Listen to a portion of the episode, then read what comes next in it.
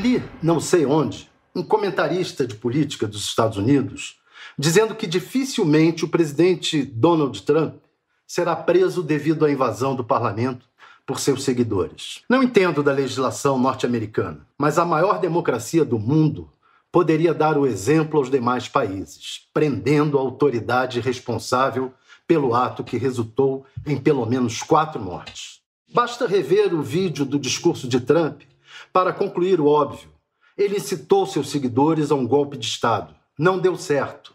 Mas, segundo a polícia, uma mulher morreu depois que levou um tiro em meio à invasão do Congresso. E outras três pessoas durante a balbúrdia em torno do prédio do Capitólio. Vale recapitular. Momentos antes da sessão marcada para referendar a vitória de John Biden nas eleições presidenciais de novembro, uma parte dos seguidores de Trump já protestava em frente ao prédio do parlamento. O presidente discursou no Parque Elipse, perto da Casa Branca, disse a uma multidão de apoiadores que não aceitaria a derrota. Pediu aos que o ouviam que seguissem em direção ao Capitólio e que ele próprio iria acompanhar a turba.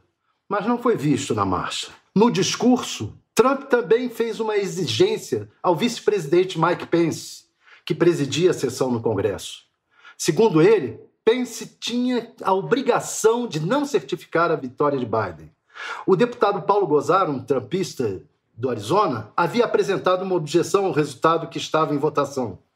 Pence declarou que não podia fazer como Trump exigia e colocou em votação a objeção do deputado. Quando ela estava sendo discutida e já sabendo que seria derrotada pela maioria democrata, a multidão invadiu o prédio. Fez o que seu mestre mandou. O resultado, todos viram as cenas: confusão, trampistas vestidos de milicianos, tiros e mortes. Não há como não responsabilizar diretamente o discurso do líder do movimento.